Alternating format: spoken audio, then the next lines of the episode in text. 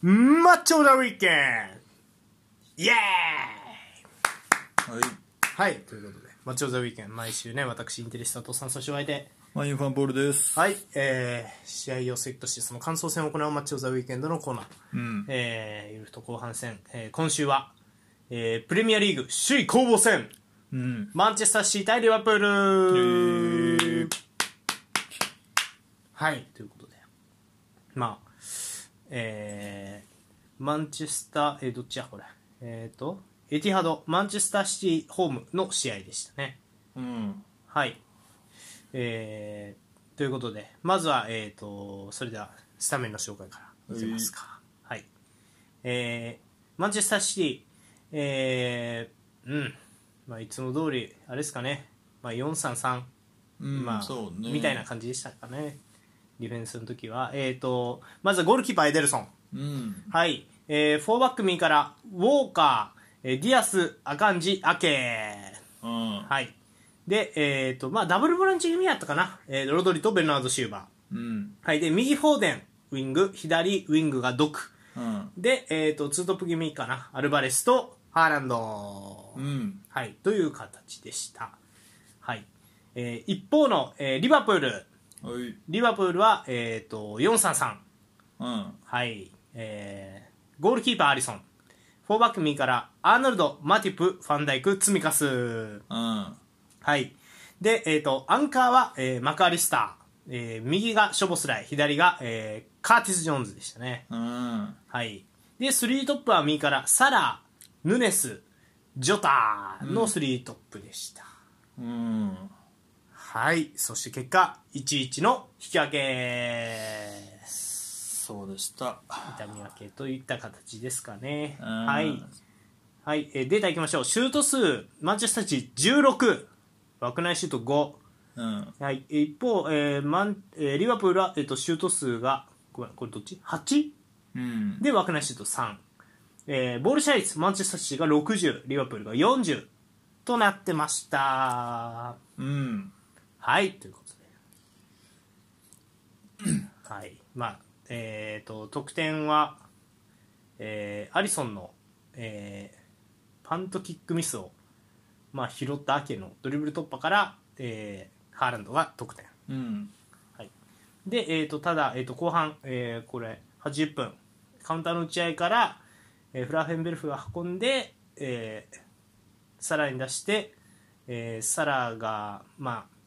あ、上がってきたアーノルドに、えーアシストパスしてアーノルドが、まあ、それをズドンと綺麗にゴールうんで1-1のままそのまま、えー試合終了となった試合でした。うんはい。ということでまあ、ホームなので、まあ、マンチェスターシーからちょっと感想ですね。うん話していきたいと思います。はいいやーまあ、ちょっとシティの試合最近見ること多いですが。うんはい。あ、まあ、その前に、試合自体どうでしたいや面白かったと思いますけどねそうだよね。うん。うんこう、どっちペースやったと思いますこの試合。あーどっちペースそうねうんまあまあ持ってたのはシティだと思うけど、うん。まあリバプールもそんな持ちたい感じでもなさそうにも思ったから、うんうんまあお互いそんなにうん。なんていうの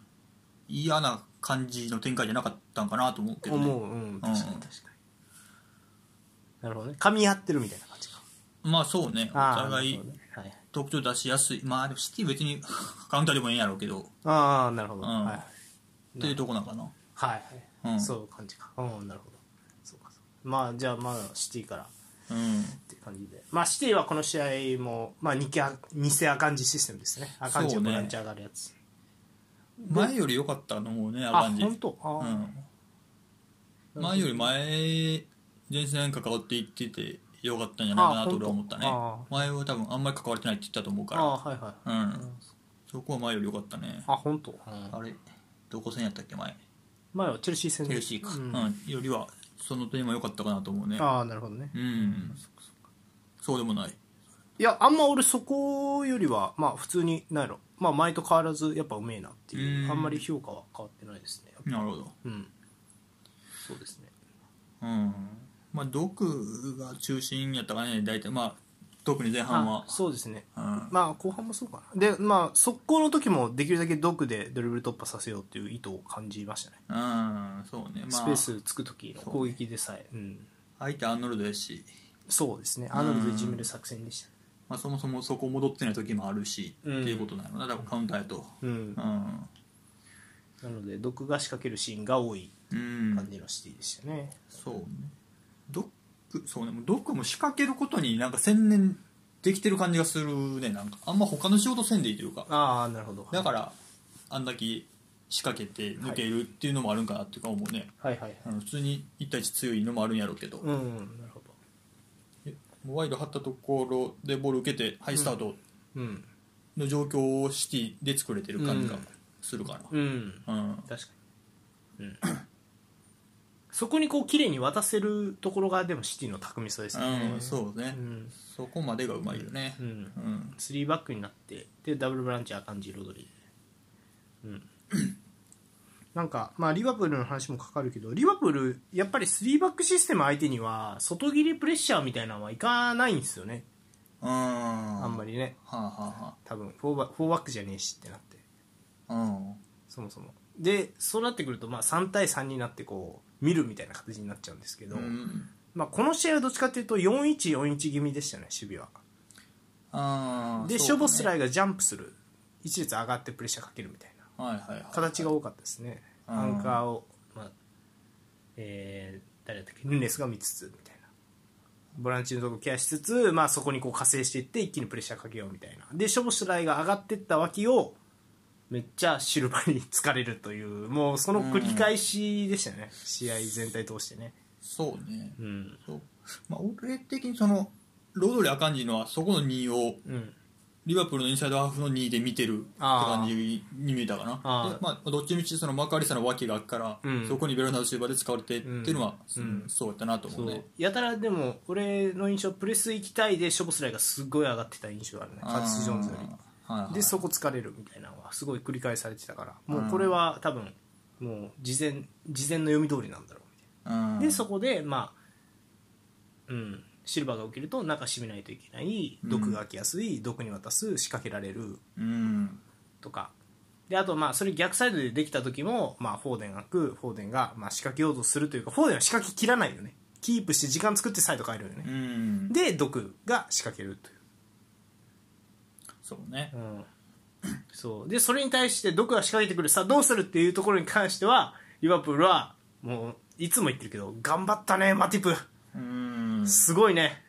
コナテじゃないからやれるんちゃうかと思ったけど、はいはいはいうん、あとはまあもちろんねファンダイクもそうだけどアリソンもなあなー何回かすあのいいセーブあったよねやっぱそねうねうん、素晴らしかったうんそこの頑張りでそんなに失点しなかっただから結構、うん、俺はそういう意味でシティもう一回やったらシティがバンバン点決めてもおかしくない展開かなとは思うねうん毒のクロスさえ合えばみたいそうね、なうん俺リバプール戦そんな見てないけどアリソンはだいぶいいと思うよ今シーズンめああなんかちゃくちゃ当たってると思うあランキング表が出てて、うんセーブ率今ナンバーワンですようーねん80%とかじゃなかったっけなめっちゃなんかいいみたいなの出てましたね序盤からアリソンで勝った試合もあったやろなって感じはあるねそうやな確かに、たださこれ嘘みたいなほんまの話やねんけどごめんちょっともう先になんかリバプールのこと話し始めちゃったけど俺アリソンこの試合の様子見ててなんかアリソンミスりそうやなって思った後にあのミスしたいのうーんだから終始怪しさはなかった前半からんなんか怪しいなみたいなキックうーんあったかなあったうん、俺はなんかそうアリソンミスしそうって事前に打ってたらおほんまにミスしたみたいな感じやったからびっくりしてうーんなんかね足あこういう時あるやんアリソンってたまに不安定な時エデルソンとかに比べるとああまあたまにあるかうんそうそうそうだからででもその分多分アリソンの方がストップいいんじゃないかなとは思うんやけどうんそうっていう感じかなまあアリソンも怪我しちゃったからあそうかねそうか何この試合で、週ね間か、あジョタとアリソンだっけ怪我したねううんん、なるほど、まあ、まあまあまあでも話をシティに戻すと、うん、まあシティはそういうところが良かったのと、うん、ただ逆に言うとねそれで点取りきれなかったっていうのは結構ね後々というかまあまあひ試合勝ち点3取れなかったっていう意味では、まあ、響いたかなっていうような印象でしたかね。うーんうんねそうでプレッシャーかけるとき結構でも毒がプレッシャーかけに行ったりとかしてたよね斜めにえうーん多分アーノルドの中入っていくからもうセンターバックのとこまで出てくるみたいな、ねはいはいはい感じやったかなとは思うねプレッシャーにも積極的やったからう,、ん確かにそう、フォーデンは結構だから積み重ね合わせて低うんい位置まで戻ったりもしてたよねうん、でなんか別につなぎとかでは負けてないけどこれチェルシー戦と一緒で結構やっぱロングボールのセカンド拾われるとかが多かったし、でさっきその、まあ、シルバーのパターンをもう確立してるみたいな言い方しちゃったけどやっぱどっかでミス起きてカウンター食らうってことも多かったよねうん、そうね433のでその高い位置でそのリオポルからリスクを冒してる分、まあ、どっかで引っかかってカウンターとかどっかでパスがずれてカウンターとかっていう場面も多かったよね、そうね、うんそれはあったそうね勝率的には俺7364ぐらいで、まあ、シティの方が優勢とはいえ、まあ、3, 3割4割ぐらい結構んっていうっうんちょこちょこあるよね、うん確かにていう感じやったかなうんそうなんかアルバレスがパッとせんかったかなと思ったねなあこの確試か合にはこの試合はそうだよねうんなあもしかするとチェルシー戦からそうかもねうんそうねまあフォーデンのところでなんとかしようとしてないもんな明らかにうんあ確かに、うん、そうフォフォーデンは相手をスライドさせるためにいるもんね多分うんでそうなるとアルバレスが裏抜けしようがないまあアルバレス毎回でもそれでもフォーデンが持ったらちゃんと縦行ったりとかしてるんやけど、うんうんでもねフォーデン結局そこも使わず、まあ、サイドチェンジするからうん中戻してロドリゲとかがねサイドチェンジするからだから、うん、ちょっとなんかそういうこともあるんかもなとは思うんそうねう、 うん、って感じやったかなそうそうねこベン・ラウド・シルバーはなんか今シーズン特にすごいねなんか、う何やろんな頭の使い方というか、あーあのカンセロが一番良かった時の2シーズン前ぐらいうん、の時もこんな感じだったよねでもインサイドハーフ固定された時期あったやんあーデブルイネとで昨シーズンがちょっとイレギュラーやったよね右に固定されるっていう、んあんま印象なかったからでも俺その歪みも出てると思うねあのこれは聞きたいんやけど80分にカウンターの打ち合いからさ、まあ、やられたやん、うんで時間帯的にさしょうがないとはいえさやっぱフォーデンどこ戻り遅いうんくない、で去年のグリーリッシュシルバーの両間だとこんなにスカスカになることはなかった気がするというかあーまあ確かになまあ確かにそれはあるかもしれないうんで去年さだから取りこぼしてるというかえそれ失点すんのみたいなの多いよね、うん今シーズンシティね多いねん去年と比べてうんうんだからそこなんかなと思ううんまあ確かにそこではあるんかもなうんかといってじゃあどこからバンバンチャンス作ってますかって言われたらそん別にそんなことないやんうんまあチャンスは作ってるけどさうんいや難しいところだなそうなんやな失点はそうやな多いもんな、うんだからそれは同意見というかそそんな感じでやっぱうんいなまあそうかもな確かにドクアがうんグリリッシュの方が走って戻ってるイメージはあるもんなやっぱりうん、まあで、まあ、そ今回の失点シーンはあんあんま関係ないかもしれんけどだからその仕掛ける毒によって取られる回数も多くなってるかもしれんなうみんたいなところもあるんかもしれん、うん、あのアーノルドをいじめる作戦って言ったけど、うん俺さなんかの時言ったけどアーノルドだんだん体ごつなってるやんうん本当に横幅とか厚みとかもうん筋肉隆々になってきたってだからドリブル対応は全然いいいよね今むしろと思うよアーノルドってなんかドリブル対応全然ダメやんとは思わへんなんかイレギュラーがあった時のその だからそれこそアキルみたいなふわってした時のこうイレギュラー対応とかうんあとは、まあ、その逆サイドからボール来た時に、まあ、人を捕まえてないとかっていうところの難点みたいなところは、まあ、どうなったかこの試合からは分からんけど、うんでも目の前の毒をと止めるとか遅らせるとかっていうことはできてた気がするよねうーんそれはもうメタメタにやられてる印象はなないんやけどうーんまあそううんまあこの人がやられてたなあと思うな俺はまあでもクロスの本数とか考えるとって感じかうんうんまあそうねいやまあでもやられてるかなイメあーあジそうやっぱりそああの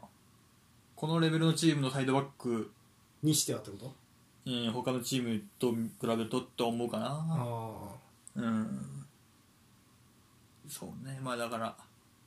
よくも悪くもいいところ生かそうなんかなとは思うねあああなるほどねあうんの使い方としてはうんうんまあちょっとでも、うん、俺は結構シティ、まあ、前と同じ結論になっちゃうけど守備のところはなんか、まあ、センターバックのコンディションもやっぱりねロングボール放り込まれた時ちょっとすり負けるの多いなっていうところうんのコンディション、それは多分コンディションであとはまあドクとかフォーデンとか若手サイドに起用した時のなんかうん組織をもう一回再構築するところの遅さ、切り替えの遅さプレスバックの遅さは気になるよねうんうん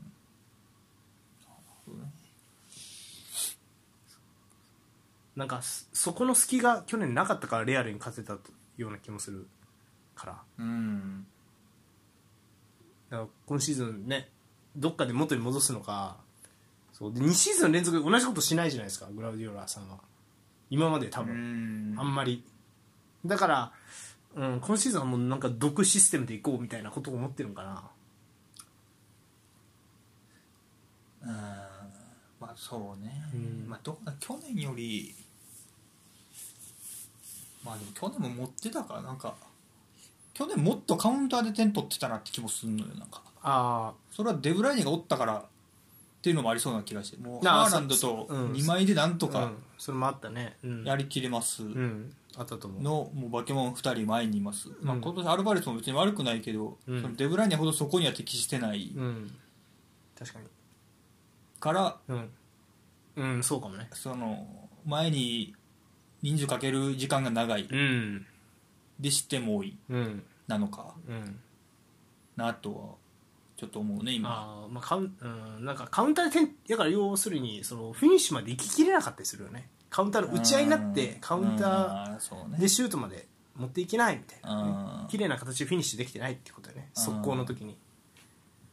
それはフォーあのデブルイネがいないからみたいなそうなるともう一回カウンター食らうしねうんゲームが不安定になるからっていうのはあるかもしれない確かに言う通りかもデブライネが1月ぐらいに戻ってくるんちゃうかって言ってるからああーなるほどそれまでのそ辛れ抱を戻ってきたらどうすんだろうなって感じかあなあそうね去年のシステムにするのか、そうねデブライネがどこまでできるのか、うんシウバシウバ右にするんかなうんでああとウォーカーをさ、わうんウォーカーがさ何回かさとんでもないスピードでさオーバーラップするみたいなのあったやんうん あれいいなあれいいねあれいやよくないあれあれ、うんあの思いついたかのようにさロドリがふわって出したらさウォーカー走ってるみたいなのあるやんうんああれちょっとあ、うんそうねそれあ俺は初めて見たからなうんなんていうの今シーズンははいはいはいだからあこれやってるんやと思ってなんかすごいちょっといいうんいなと思った、まあ、それもあるな、ウォーカーは去年より絶対上がってる回数が絶対多いから、こうん、そうね。の4で中に入れるシステムにして、あまあ、シシーズン序盤ね。うんで、まあ、2世センターバックやりだしても、去年よりはウォーカー上がってる回数多いと思うね、うん。うん。この試合もそうんのウォーカー、うん。それもあるんかもしれんね、ああ、なるほど。だから、もっと専念させたんら、ウォーカーを後ろに、もうちょっとセンターばっかり自重すればみたいなとこうんあー逆に言っても、そんだけ多分崩せてないから、うん人をかけたくなるっていうのもあるかもね。うん、それもあるシかティとすればね。やっぱりだから、時間かけたらいくらシティといえども、そうせなきゃあかんうん。のかもしれんね、うん、リだスかクら去年もカウンターでいけてた、いいってたうん。のかもしれんね。うん。うんねって感じかな、んうんはいまあ一方のリバプールですよヌネスが、まあ、好調だというふうにおっしゃってましたリバプーうルんいかがでした、そうねまあそのヌニエスが特段めっちゃ良かったってことは、いいところを見せたわけじゃなかったかなと思うねあヌニエスに関して言ううと、ん、まあでも速攻の時怖さあったけどやっぱ相変わらずオフサイドに引っかかるなっていう印象、うん、そうね あんまポストでなんかとかはあんま印象ないな、うん、んそうねって感じかな、ままあ、それはハーランドも一緒だったけどあうんうんまあハーランドはやっぱりすごいねもうあのいああの点の取り方ハーランドやなって感じだもんなやっぱりあれミッドフィルダーのさミドルうまいやつの点の取り方よねあの半身で受けて反転してそのままシュートズドンってあれストライカーやったら抜抜きたいやんあそこ裏行ってフリーの状態でズドンしたいやんはいはいじゃなくてあれなスペイン人のみた間いで受けてるもんねそうそうそうそうあれえぐいよな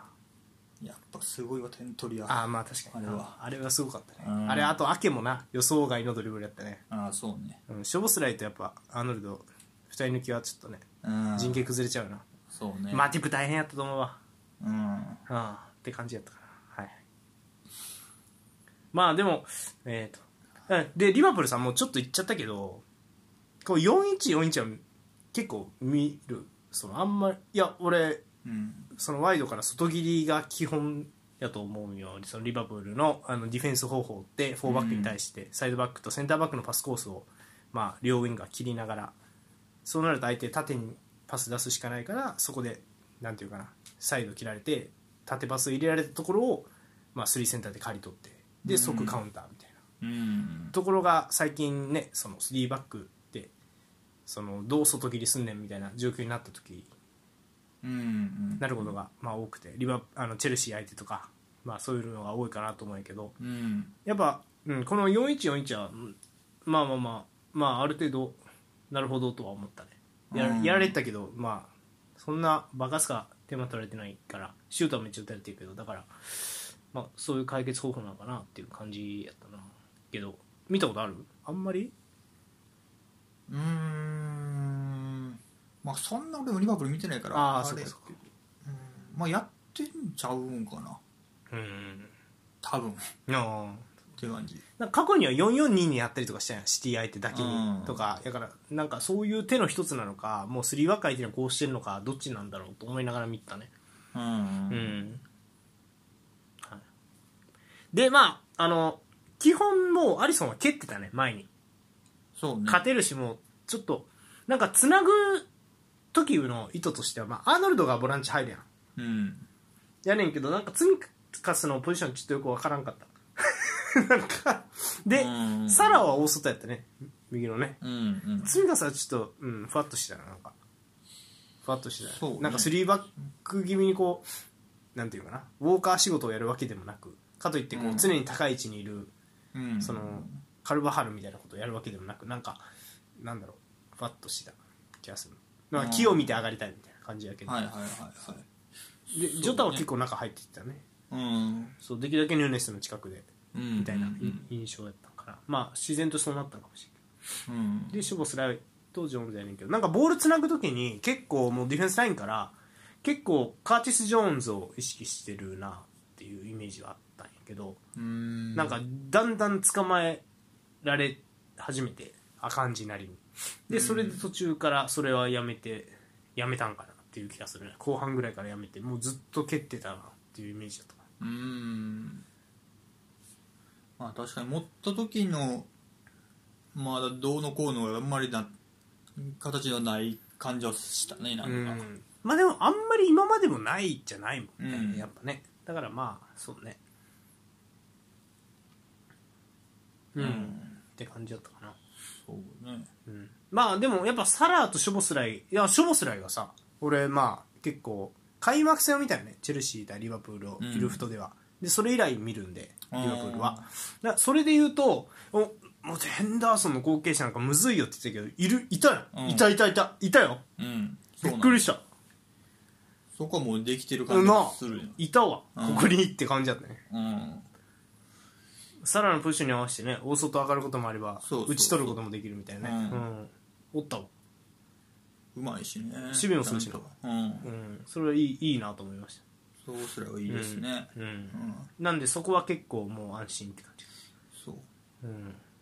ジョーンズ俺あんまりやった気がしない多分これ復帰明けやねんなあそうなんや復帰明けとか怪我明けかうんやっぱなんかあんまり試合馴染んでないあ試合感ないのかうんミス多いかなと思ったねフラフェンベルフやっけ途中が出てきたね、うんよかったなよかったねうん、ここがキーやと思うんよあのーなんやろリバプールのキーだと思うんですよその右サイドはサラーがいるからサラーに合うような選手を置かないといけないうんでも左サイドって割とマネなりなんなりこう自分で割と完結する選手が多かったりうボールの受け手になる選手が多いやんうんだから左のインサイドハーフって、まあ、チアゴ・アルカンタラやろその前ワイナルドゥムと、なんかこうスペシャリティを与えるワイナルドゥムやったら守備の強化と得点力うん上がった時のクロスの的になるみたいなでチアゴ・アルカンタラやったら理不尽すぎるボールキープで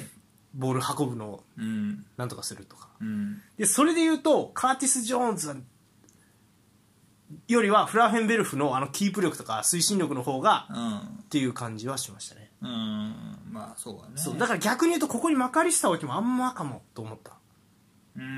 左にマカリスタを置いても何でもできるけど逆に言うとそんなにこう何かもっと特徴的なことをできる選手の方がいいのかもと思う、うんまあ多分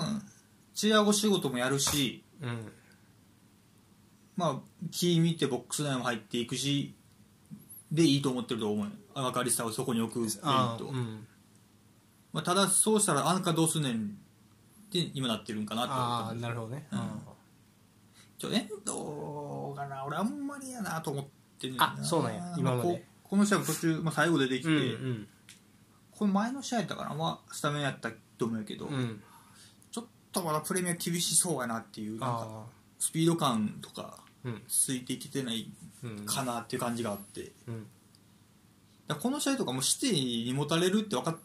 てるんなら、うん守備的には別に遠藤置いててもスタメンからはいはいっていう気もうんしたんやけど、うんなんかいざ持ってカウンター発動とかうん自分たちが持つ場面になった時に遠藤のところで突っかかってショートカウンター食らいますみたいなうんが怖いなーっていうのも思ったから、うんまあ、この判断やったんかなっていうあマカリスタスタメンっていうのがうんなるほどね結構引っかかるイメージがあるうんから今の遠藤まだうんスタメンは怖いなっていうのも分かるなっていうう、んなるほどねうーん、感じやねんうな、んまあかとうん、押し込んだ後のカウンター対策でもそんな完璧に止めきってるイメージもまだないしああなるほどあの前世紀ファビーニョみたいに、うんそこまではまだまだやなって感じもあるから、うんまだちょっと難しい弱いからっていう、うんうん感じですかね俺は、なるほどねうんまあ、た確かにマッカリスターのもう一切れず前はまあ一回見てみたいけどね左はインサイドハーフああなるほどアンカーはまあ難しいけどうん、っていうところですかね、中盤はなるほどねそっかうんあんまりごめんなんかそこそこまで考えてなかったわなるほどねうんなんかカウンターの打ち合いからまあフラッフェンブルフの運びでサラーみたいなのとかあったんやけどでまあカウンターのチャンスは前半も何回かあったんやけどあのーでサラー今結構得点ランク2位とかやんだかうんら期待したんですようん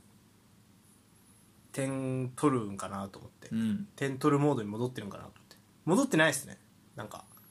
今までと変わんないですねあんまり大外できアシストマンの仕事なんですねやっぱああまあ別にこの試合なんかサラがドリブル突破するシーンとか全然印象にないですけど裏行ってうん脅威とかっていうシーンがカットインしてシュートと確かかに俺が見た得点シーンもそのカウンターでゴリゴリ一人運んでドンっていう場面じゃなくそのある程度押し込んだ状態でヌイエスとワンツーおうでカットインドンみたいなおイメージが今湧いてるからううんでもそういう点の通り方なんかもしれへんあ今今シーズン、うんああなるほど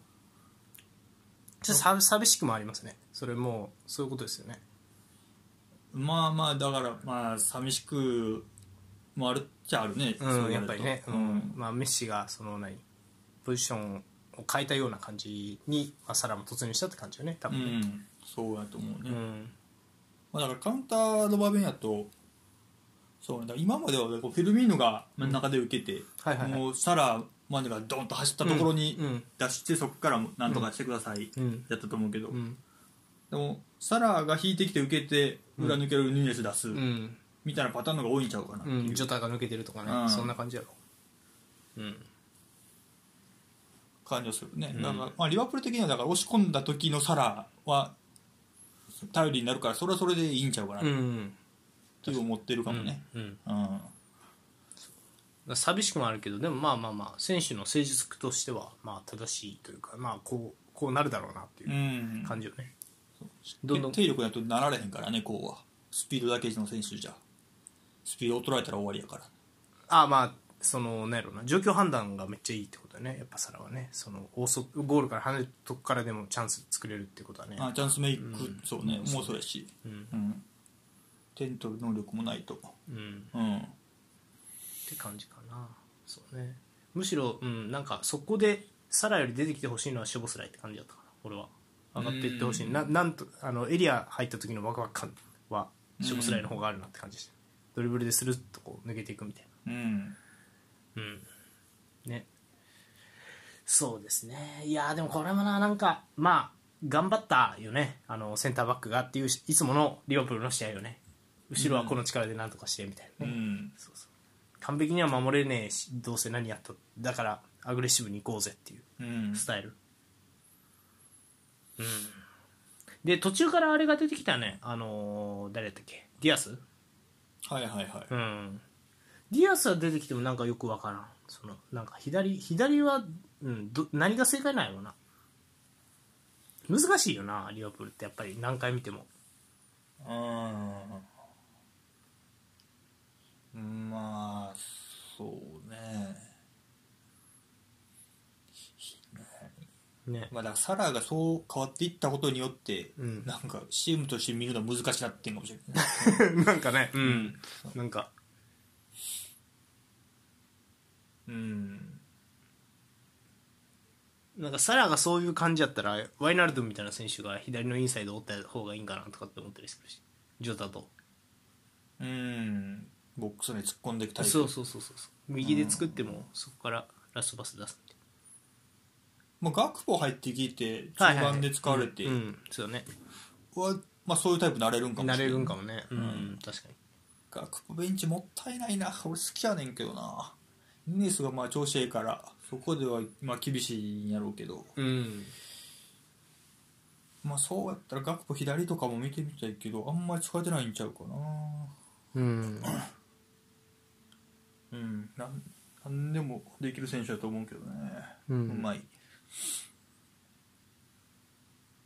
うん、まあそうねうんそんなほそうだね学ポな難しいなやっぱり選手どう当てはめ多分ボール持った時は選手どう当てはめるかを考えてるからねあんまりこうなんかそうどうどうしたらこうバランスがいいかとかそういうことはあんまり考えてなさそうだから、うん、選手次第なのねこれは、うん、そうでその方がいいって思ってるよねクロップはねあでもその前はスタメンやったんかへえあそうなんや、うんへえインサイドハーフうん、なるほど。はい。で、そして、あの、これ、ポールさん言うと思ったんですけど、あれですよね。あの、シティ、交代選手使わず。ああそうね、うん。確かにね。いやあー、マジでさ。そうね。まあ、やっぱパルマも出ていくわな、これは。ーうんカルマそうン、やカルマン・フィリップスもね、イベントスの話あるし。うん結構いろいろ出てる、ねいろいろ出てるよフィリね。ップスがうんもう使っうん5枚使い切るとこなんか見たことない もんなうん、みみうん、ちょっとな、最近ビッグゲームでは全然見ないよね、とんとね。まあまあそれでええんうんまあええと思ってんやろな別に確かにね そうやなリコ・ルイスとかはどうなんやろうね、うん、であとあれあれとか怪我してんのあのインサイドハーフのやつコバチッチとあともう一人何っけヌネスみたいな名前のユネス、うんねですねまあですねあ,、まあ、あそうそうそうとかあの辺とかは、まあ、ゲームチェンジャーなれんじゃねとかって思ったりしたけど、まあ、ベンチいないしそういうことうなのんまあベンチも入ってないんかそうやねうん怪我してるのかなそううん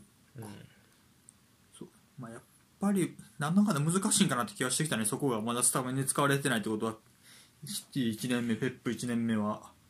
そうややっぱなりいる選手なんかうんハマる人はハマるんやけどねうん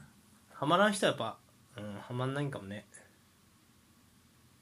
うんまあ、やから毒とかはハマってる方なんやろな、めっちゃ。まあ、スタイルもまああ、るし、やることが明確なんやろな、うんウイング張って、うんドリブル仕掛けてうん、なんかニュースになってたけどさ7年間新しい戦術のトレーニングなんかまともにできてないよみたいなこと言ってたよね忙しすぎてあのペップがそんな新しい戦術練習やる機会そんなないみたいへえー、などこまでほんまか分からんけど、まあ、忙しすぎてその選手のコンディションばっかり優先してるからみたいなうーんまあ新しい、まあ、偽センターバックとかも別にペップにとってはそんな新しくないって感じなのかながまあ別に思いついてやってみようじゃなくて練習見ながら選手が自分でやってあそれ試合でもやってみないぐらいの感じなのかもしれんようね、ん意外と俺ら全部ペップが糸引いてるように考えてしまうけど、うん意外とペップもね練習見て選手に言われてああじゃあやってみていいよみたいな感じなのかもしれない、分からんけどまあそうですねまあただシティはねあの CL 絶好調とはいえ失点癖が気になるんであライブスヒ相手にも 2, 失点3人あーうんなのでうんちょっとねこれ2連覇どうなんだっていう感じはしますよね CL ねそうねシールもしプレミアもプレミアガン詰まりやからね今そうやね確かにうんっていう感じがしますでリバプールはそうやなリバプールどうやろうね復活って言っていいような気がするけど俺は違う形やけどうん別に調子はいいし、ねようよるし、うんいいと思うなんかうん一番のでも強みがやっぱり相変わらず分からんなこれ今何が一番強いんやろうねリバプールってなんかい今これが一番いいですみたいな前みたいなそういう武器はないむしろ不気味なチームになった気がするよねうん、特にだから、なんか前まこでれサラのさうんスピード、うんあアーノルドのロングボールうん、クロス、ロバートソンも含めみたいななんか明確な分かりやすい武器あったけどなんやろうね今そんなにだからそ明確なものは言われへんけど、うんそうそれなりにいつでも何でもやりますよチームなんかもねうん別にカウンターだと熱走るし、うんまたそれが一番の武器かと言われると言えるほど決定力ないしあのマジでオフサイド引っかかるたびにモラタに見えるなんかう思い出すわでも押し込んだ時もサラ中心に崩しはできるけど、うんねヌネスが押し込んでくれへんってことそんなめちゃくちゃ綺麗に毎回決まった形で崩せるわけでもないしみたいあなあ、まあそうね、うん一時期ディアスが調子良かったのもねちょお父さんの誘拐事件とかあったじゃんなんかなんかうん、開幕した時は調子良かった気がするけどね、まあうんでもまああでもあと一個やっぱりマティプはね偉いですねやっぱこうなってじゃなくてすごい大丈夫なのかなとかって思ってたけど、うん、そこはすごいなと思いましたねマティプううんまいしなやっぱって感じですかねうんはいということでまあねリバプールはただまあ復権したと見ていいと思うんでまあ優勝争いは絡んでくるでしょうっていう感じか、うんはいということで以上ですかはいはい。それでは、えー以上、えー、マッチオブザウィークエンド、プレミア編でした。マッチオブザウィークエンド、セリアはい首位攻防戦、こちらも。うんはい。えー、イベントス対インテルということで。いやー、まあ、首位攻防戦にふさわしい、あのー前半と後半で全然展開の違うような試合だったっていうような、ちょっと渋い試合でしたね。そうやねうん、はい、ということで、えーそれでは、えーユベントススタジアムでの試合だったので、はい、えーユベントスからスタメン紹介していきたいと思います。ユベントスうん、はい、えっ、と、まあ、5-3に、まあ、3-5に、どっちでもいいです。はい。ゴールキーパー、シツスに、はい。で、えっ、と、3バック右から、ガッティ、ブレーメル、ルガーニうんはい。で、えっ、と、右ウィングバック、カンビアーゾ、左が、えーコスティッチ。うんはい、で、えーっとアンカーがこれ初出場、えーニコルシニコルッチニコルッシー、はい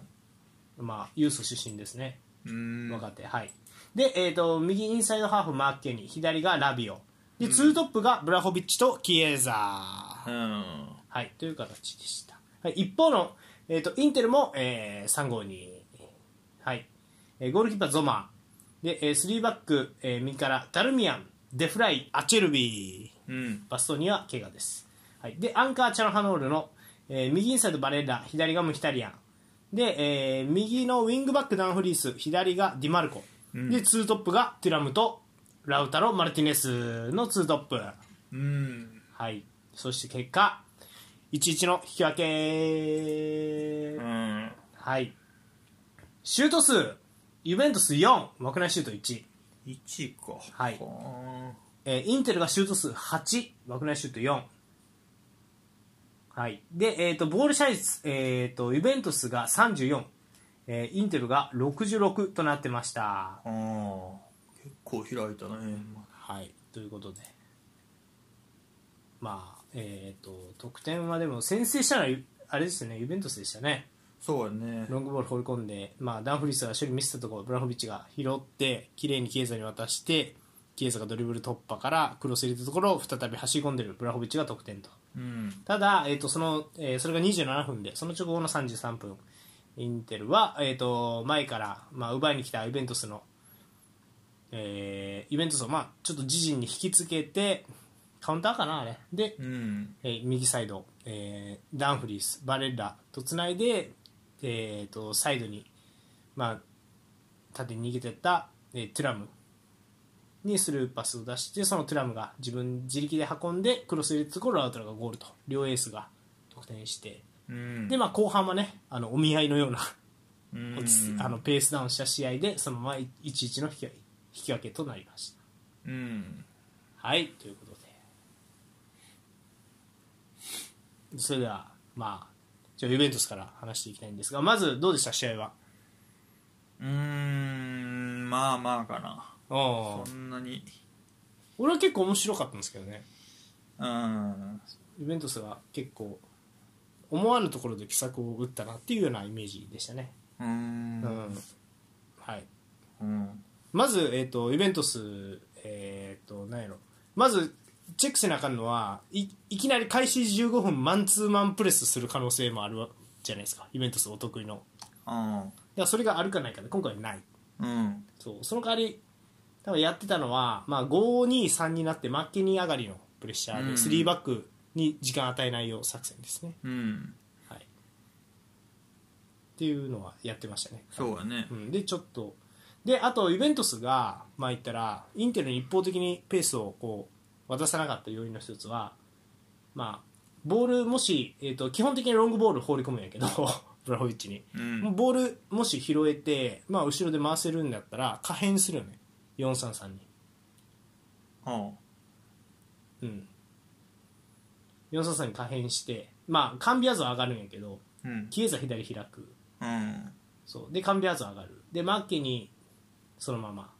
でガッティが右開いてフォーバックの形やってあるあだからガッティがやたら開いてあとうんコスティッチも低い位置から、うんまあ確かにうんポスティッチ低かったね532のインテルの醜い3センター脇2トップ脇のところには時間があるからっていうところでうーんなるほどやってただから433可変うん昨シーズンもちょっとやってたんですけどねアタランタ戦とか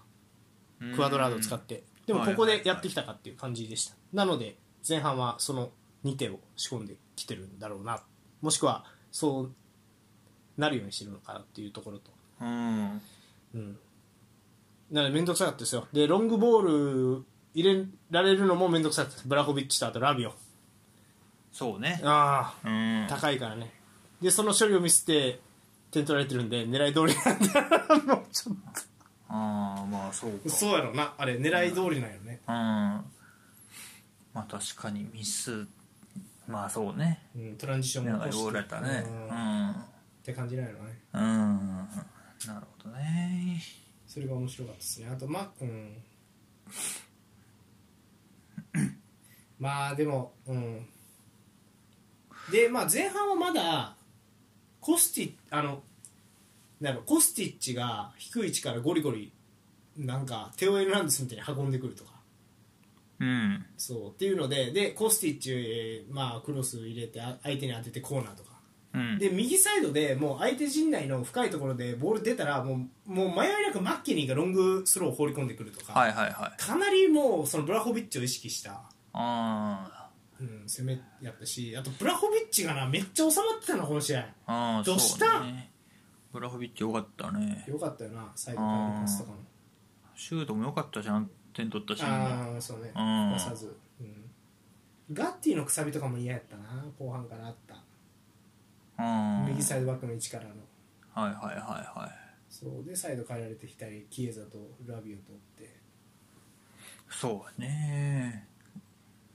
まあ基本もうカウンターやったねずっと基本はね、うん、逆にまあ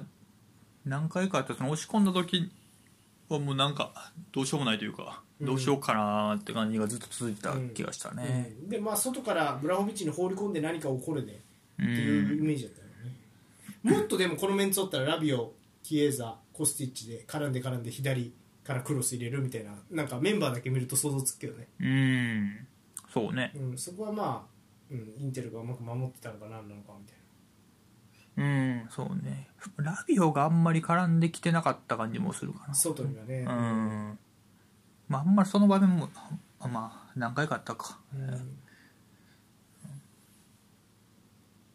なんかカンビアーゾはなんかようわからんなそこでええんかポジションっていう感じはするななんか、うん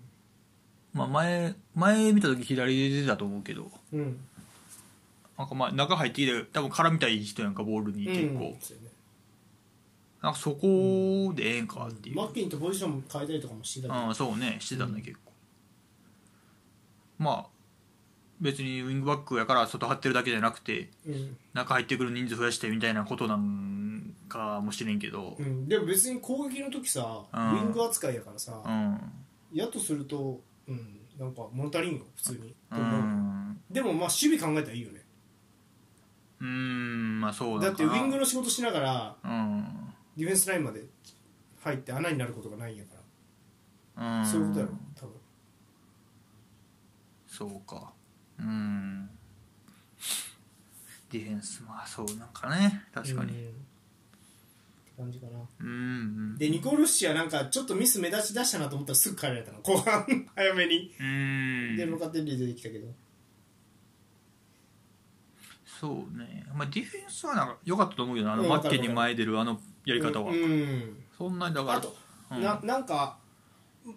全然ね初出場というか初先発と思えないぐらいこう物おじしないねなんかね、うんイタリア人やったと思うんやけど確か違ったっけああユベントスユースやなこいつああ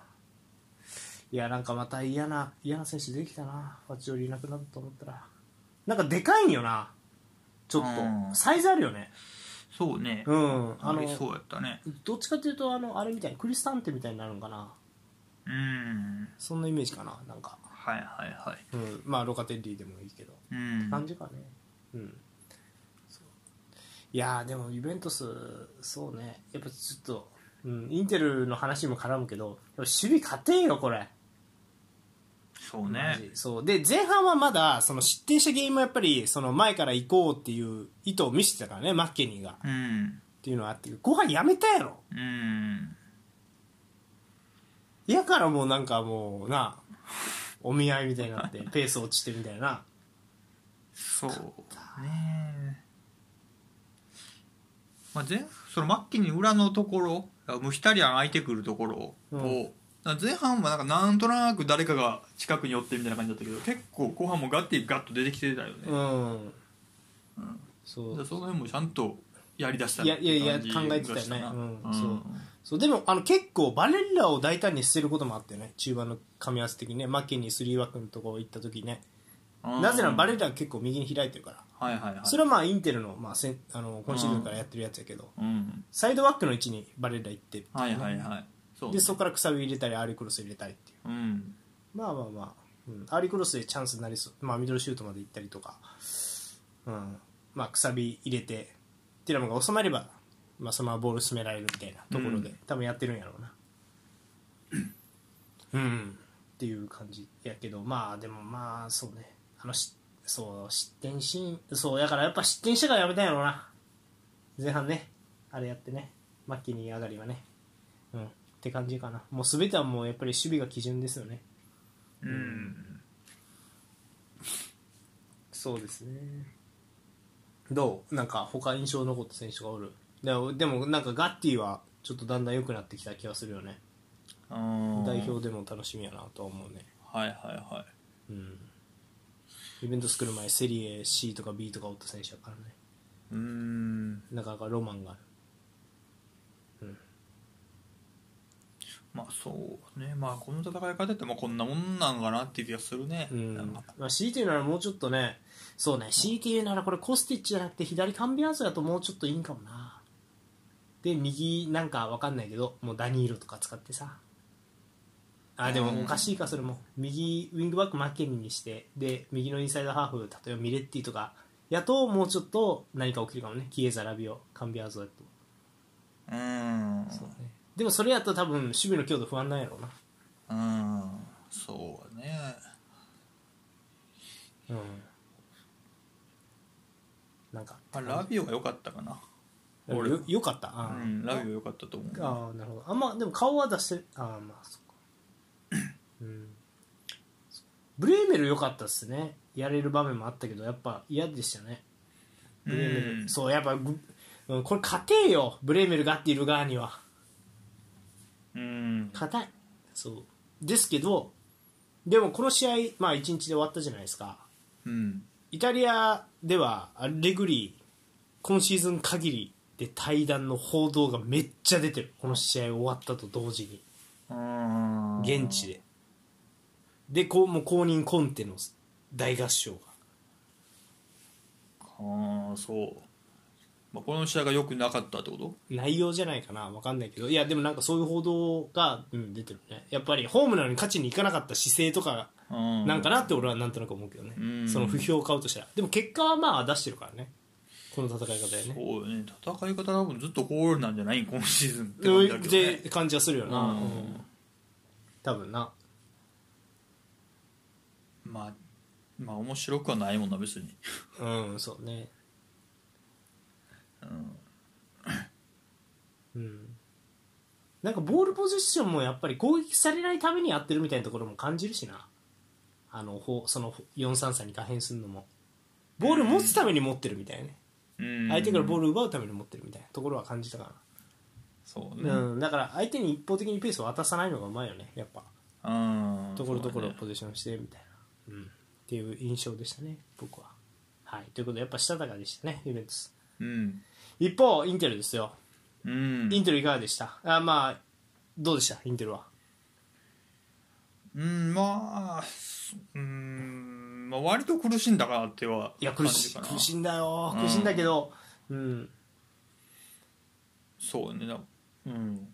やっぱりあ結構がっつり守られるとうん苦しいなって感じがしたねうんまあでもまあさっき言ったあのバレッラがサイド逃げる動きうんとまあえっとあとはまあ1個前アタランタ戦かなの時言ってたポールが言ってたあのバレッラが左行くのも後半は増えたね左バレッラもムヒタリアンもディマルコもおるみたいなそうか、うん割と増えたかうんそう左密集して攻めようみたいななんか全体的に前回より動きが少ないかなとは思ったよね俺が1個思ったのはうんバストーニ欲しいなっていうのを何回も思ったねあ左にもういワンワンアクセント縦に行く選手があとクロスうん上げれる選手が、ーうんうんうんまあ確かにそうねうん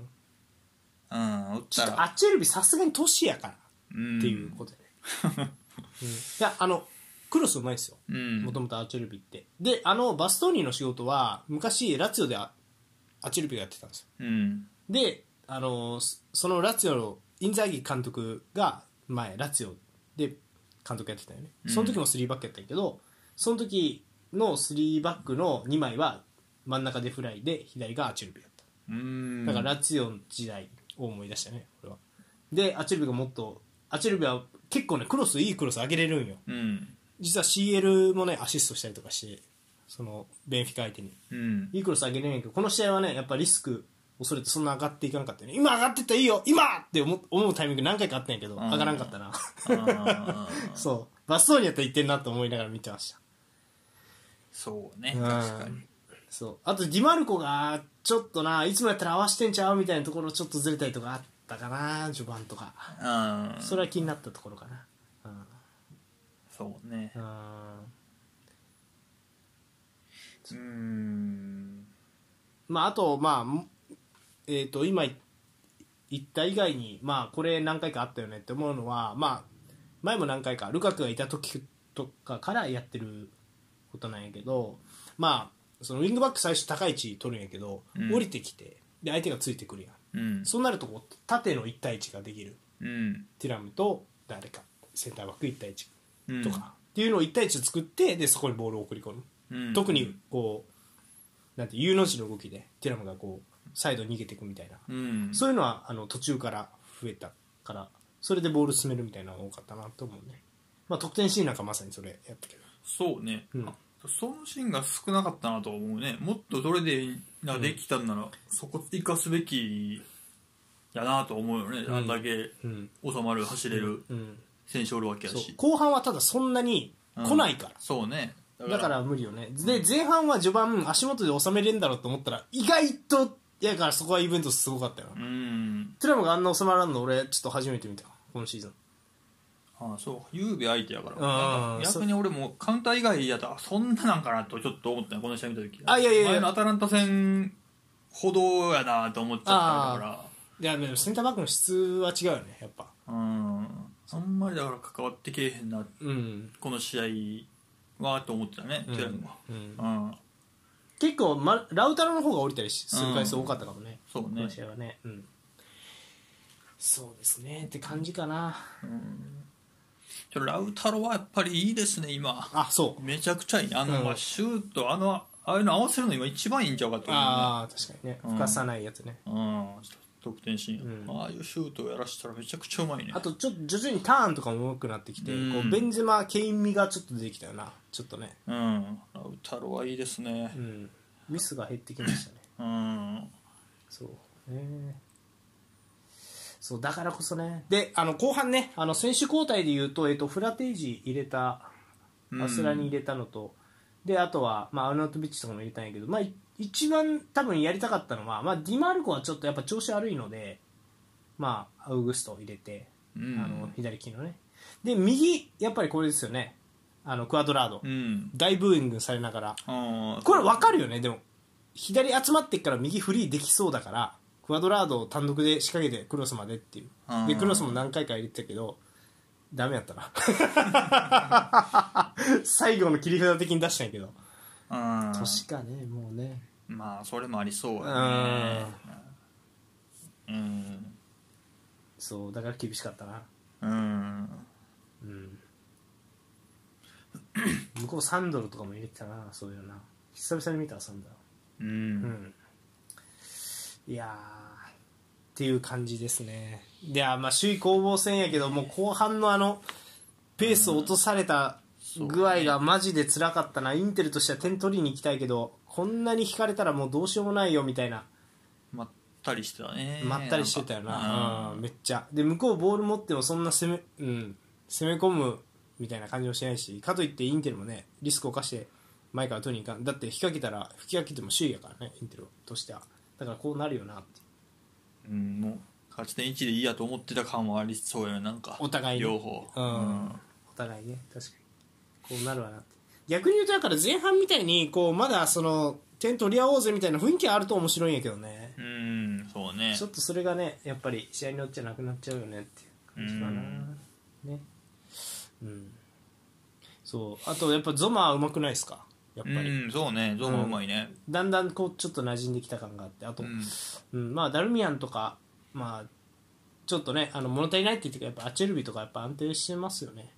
ダルミアンなんかね、まあ、パバールいなくなってどうかなと思ったけど全然、うん、遜色なくやれてると思うし、うん、そうですねう。うんん、これなんかでもデフライ真ん中に入れると3バックのうん。あの真ん中ポジションチェンジぐるぐるがアチェルビほどなんか機能してない感じもするんよな、いや、それは思ったね。あやっぱそうよね、うんアチェルビの方があれうまいよ真んね、中おった方がなんか、うん、もっと混乱を起こせるよねそうそうな感じはするうんそう、うんで回して回して回してどっかでくさび入れてそれ連動してうんワンツーパスゴーが始まっていくみたいな、うんなんかそこのなんかスイッチ入れる回数がやっぱり少なかったっていうのは、まあ、イベントスがよく守ってたっていうのもあるけど、うんちょっとアチェルビー真ん中でにいないっていうのも影響したかなと思うんうんうなので辛かったですねこうそうでこういう時はやっぱりブロゾビッチの不在は感じるかなあブロゾビッチやったら相手もし押し込んだ時は結構ゆったりこうサイド変えてサイド変えて辛抱強くーはいはいはいやって、そう空いたところを狙うみたいなことあるんだけど、やっぱねチャンハノールとかムヒタリアンとかバレッラとかやっぱり全員縦の意識が強いからそれで捕まっちゃってみたいなではまた運ばれてファールで止めて相手ボールでボール回されてみたいなちょっと悪循環みたいな感じだったけど、なので、うん、相手広げるこうなんか選手がいるとよりいいんやけどもうそっちの方向には行ってないからまあ行ってもしょうがないんだろうなって感じよねあれでどうにかこじ開けるしかないよねディマルコとかうん左サイド集まってねう、んなんでまあちょっと次はねぜひ、まあ、アチルビがもっと攻撃的にみたいなとか何かオプションを見せてくれるといいなと思ってますうんはいこんな感じがねそう ねまあそうですねで、えっ、と、あとは、まあ、インテルは CL はもう出場、あの、勝ち上がりき決まってて、うんそう。で、まあ、なんやろうな。これ、どう捉えたらいいんか、わからんなと思いながら、まあ、毎試合見てるんやけど、その、スクデットを取りに行くべきか、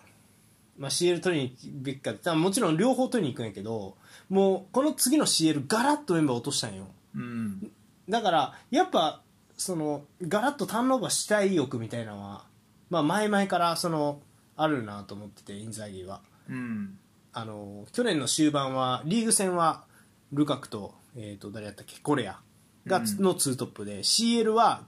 ジェコとラウタロのツートップにするとか、うんなんかガラッと入れ替えるみたいなユニットごと入れ替えるみたいなことやるからそうだから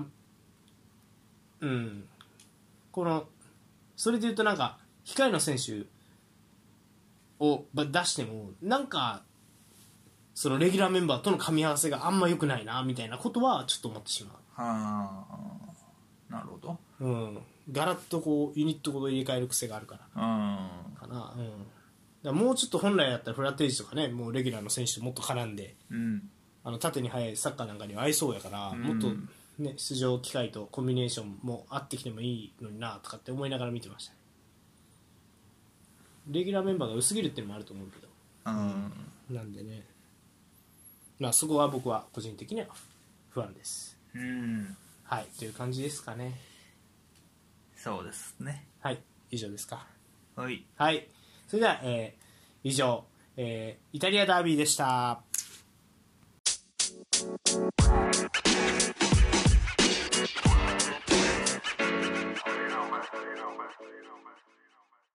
はいエンディング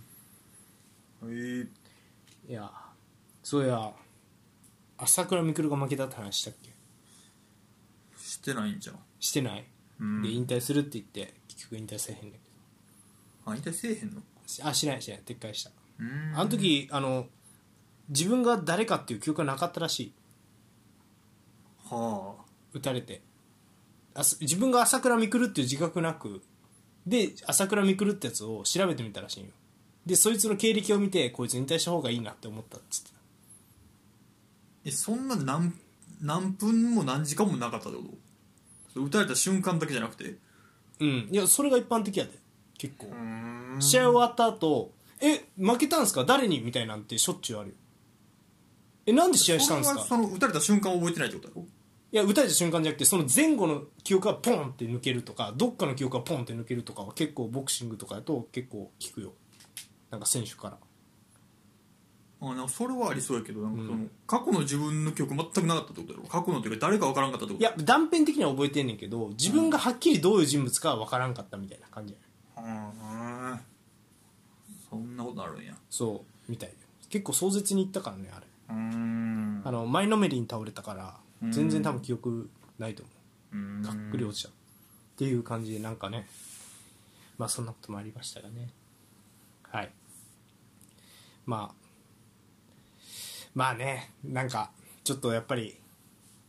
なんかそういう選手のこう引退とかって聞くと俺もさ年齢も年齢やからちょっとドキッとするよね近い年代やったねなんか、まあ、前も話したけどこう頑張ってほしいベテランとかでも話したけど、